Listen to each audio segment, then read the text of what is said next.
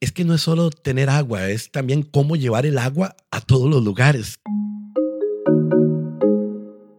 Y así está pasando en muchas poblaciones que da lástima que el sector costero turístico tiene agua y a la par pueblitos antiguos centenarios sin agua.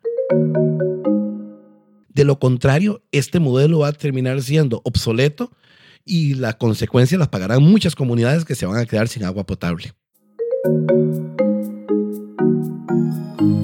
Desde Guanacaste, vamos a adentrarnos en un mundo maravilloso de conocimientos y experiencias sobre Guanacaste, su historia, conformación, vivencias, cultura, bellezas, flora y fauna. ¿Cómo surgió? ¿Qué la caracteriza? ¿Cuál ha sido su desarrollo desde la colonia hasta nuestros días? Lo haremos con expertos en el tema y de manera breve, sencilla y clara. El programa de hoy versa sobre el agua en Guanacaste y cómo se manifiesta por medio de las asadas, por el trabajo hecho por el AIA los alcances que tiene, los logros, los fracasos que ha habido, la lucha por el agua. El programa está a cargo del máster Ronald Vargas Araya, profesor universitario e historiador, firme defensor de los más desfavorecidos como migrantes, campesinos, pescadores y comunidades sin agua. Bienvenido Ronald, un placer tenerte aquí con nosotros. Gracias, don Santiago. Y esta temática del agua realmente es fascinante en una provincia como lo es Guanacaste. Eh, tengo la dicha de tener ya seis años trabajando en, directamente con esta institución encargada en Costa Rica de la gestión del recurso hídrico, como es el AIA, en un área que no tengo que andar ni tocando tuberías, ni abriendo pozos, ni tapando fugas, sino asesorando a las comunidades para que administren mejor el recurso hídrico. Uno revisa el mapa de Guanacaste y se da cuenta que esta es la provincia donde el AIA tiene menos servicios como institución, solamente en los centros de población, en algunos de, los cantones, y es la provincia que más asadas tiene, o sea, donde el pueblo, como una gestión democrática, logra organizarse en torno a la administración del agua. Hay dos excepciones muy interesantes, que es el cantón de Avangares y el cantón de Nandayure, que ambos cantones, por medio de sus municipalidades, son los que distribuyen el agua en los centros de población. Avangares y Nandayure. No es ni el AIA ni las asadas, sino la municipalidad que vende el agua y se encarga de toda esa, esa distribución del recurso hídrico. Algo interesante que mucha gente en Guanacaste lo desconoce. Y lo hacen bien.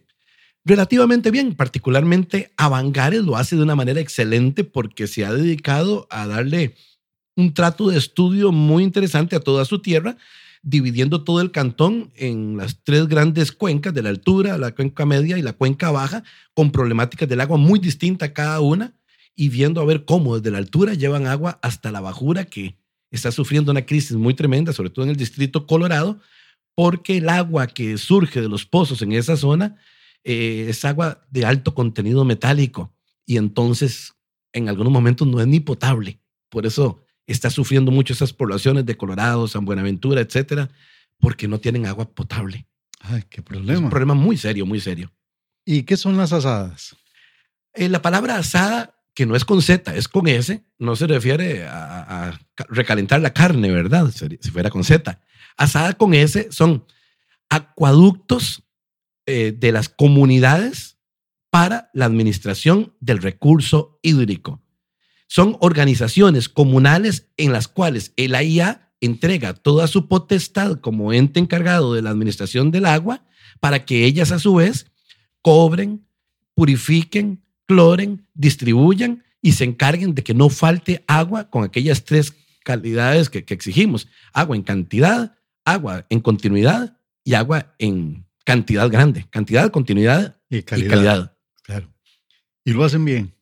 En general, las asadas hacen un buen servicio, sobre todo cuando se dejan bien asesorar por el AIA y por una figura nueva que ha surgido estos últimos años en Guanacaste que se llaman las Federaciones de Asadas, una organización principalmente de Ojancha, Nicoya y Nandayure, ha sobresalido a nivel nacional en la asesoría de asadas. Y el señor que lleva adelante esta organización, que se llama Emel Rodríguez, tal vez lo conoces porque estuvo en el MINAE, acaba de recibir recientemente un premio internacional por su gestión en el agua de 25 mil dólares. Imagínate. Y los está invirtiendo en las asadas más pobres de esos cantones. Dos, tres millones a cada una de las asadas para que mejoren todavía su gestión.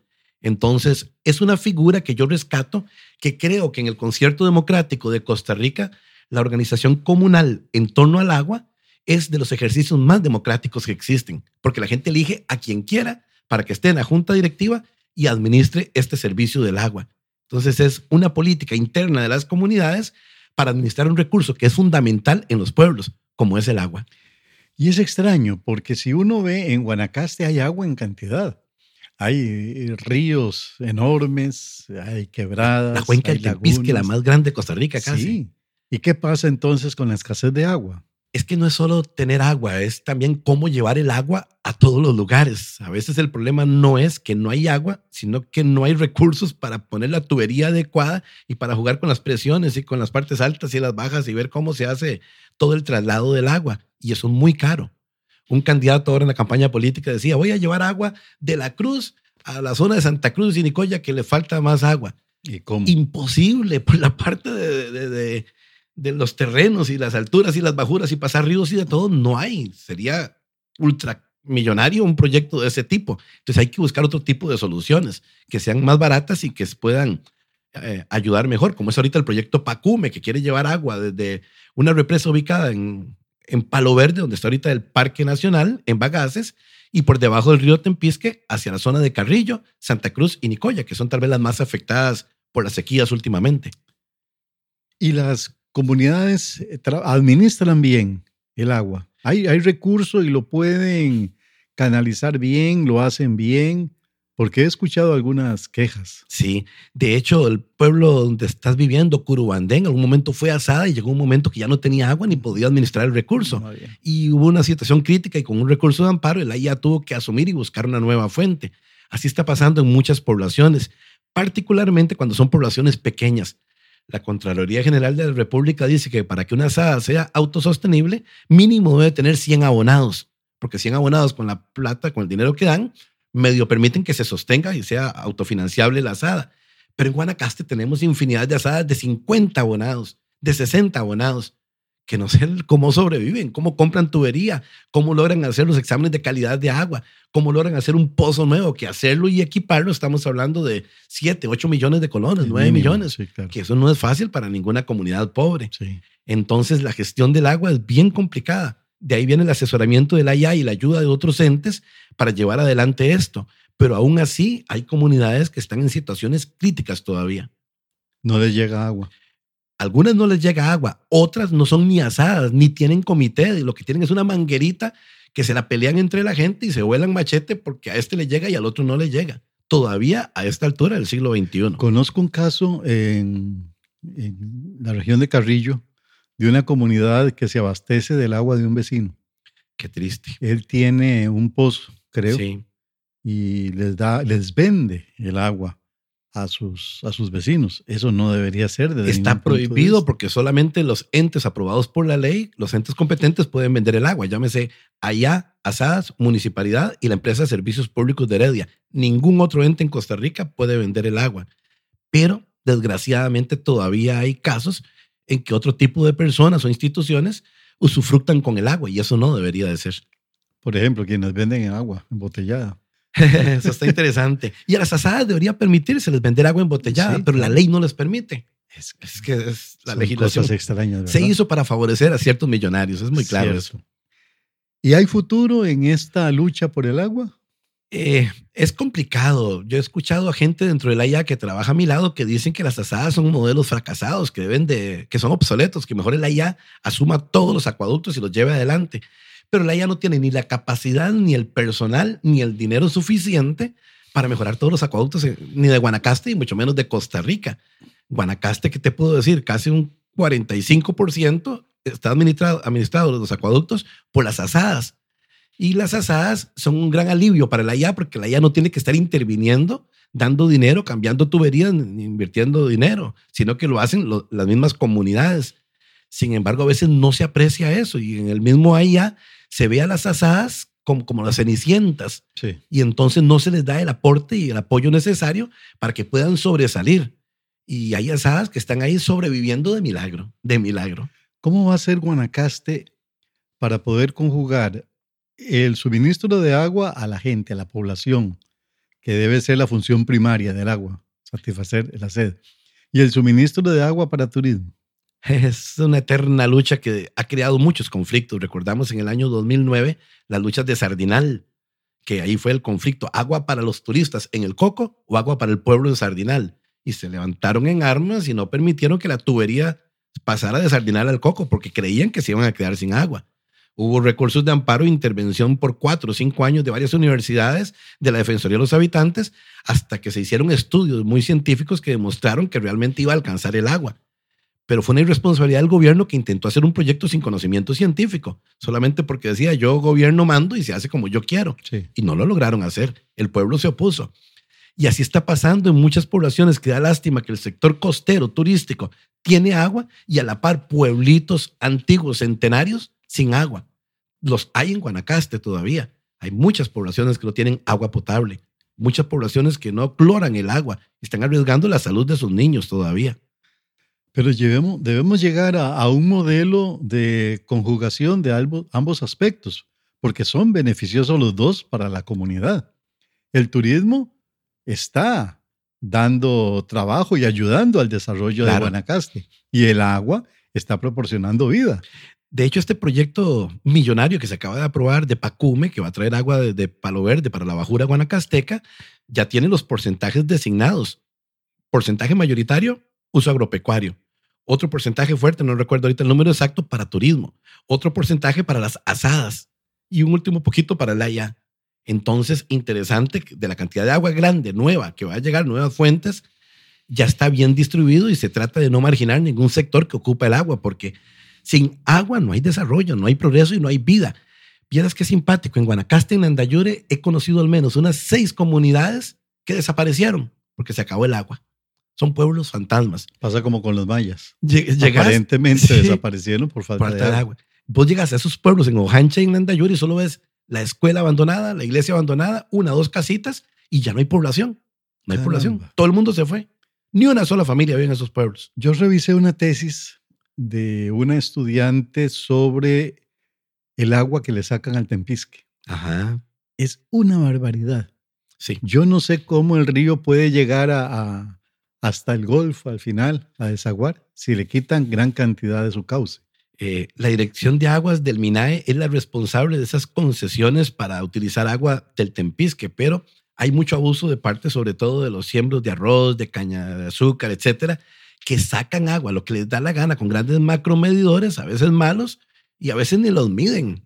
No se sabe la cantidad de agua que están sacando. Reciben un caudal asignado de tantos litros por segundo. Invento, 10 litros por segundo. Y están explotando 20, 30, 40 litros por segundo y no los controlan llega un momento en lo más fuerte del verano que uno en cierto sector del Tempisque se brinca el río Tempisque. Eso es una humillación para Guanacaste. Sí, claro. El río que fue la carretera histórica de todas las poblaciones indígenas de la colonia, de la conquista, del descubrimiento, y ahora brincárselo de un salto, porque las grandes empresas abusan de, de la cantidad de agua que explotan a este río. Es el pecado ecológico más grande que hemos cometido en Guanacaste. Eh, por lo que te he oído, sí hay futuro. Yo creo que eh, lo que se requieren son acciones muy inteligentes, Exactamente. muy bien encaminadas, con objetivos muy claros y metas precisas para que el agua alcance para todos. Eso es lo, lo importante, ¿no? Hace años yo escuchaba que con los efectos del cambio climático, la zona de la bajura de Guanacaste iba a ser la más afectada. Llámese Carrillo, Nicoya, Ojancha, Nandayure. Ahora parece ser que no. Los últimos eh, estudios que han salido hablan que la zona más afectada va a ser el norte de Liberia, la Cruz tal vez. Esta zona que, que siempre se ha apuntado como una zona que si no se, se cultiva bien y no se, se le da sistemas especiales para que el agua se mantenga en, subterránea, podría hasta convertirse en el primer desierto de Costa Rica, por la zona de Cañas Dulces y ese sector que es en el que menos llueve de todo el país. Sí, de ahí que tengamos el área de conservación, que es eh, trópico seco. Trópico ¿verdad? seco, sí. Una ventaja por ese lado, pero desventaja para la agricultura y para la vida silvestre y humana. Sí, claro. Entonces, eh, concluyendo, Ronald, podríamos decir. Deberíamos decir entonces que el modelo de las asadas es muy válido todavía y qué bueno que la gente siga interviniendo en estas juntas directivas y administrando el agua de las comunidades, pero que hace falta que las instituciones del Estado, no solo la IA, llámese INDER, DINADECO, eh, las municipalidades, en un trabajo interinstitucional, empujen la eficiencia de las asadas. De lo contrario, este modelo va a terminar siendo obsoleto y la consecuencia las pagarán muchas comunidades que se van a quedar sin agua potable. Sí, es el gran problema. El pobre siempre sufriendo más de lo que tiene que sufrir. Ojalá que ese no sea el futuro. Ojalá.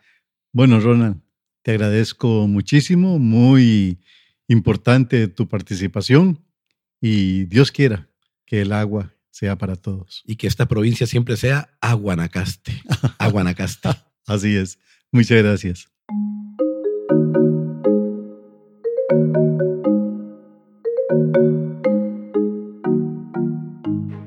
Desde Guanacaste, podcast moderado por Juan Santiago Quiroz Rodríguez, producido por Guanarecord Studio, con edición de audio por Rigoberto Carvajal y asistencia técnica de Erika Martínez y Harvey Di Marco.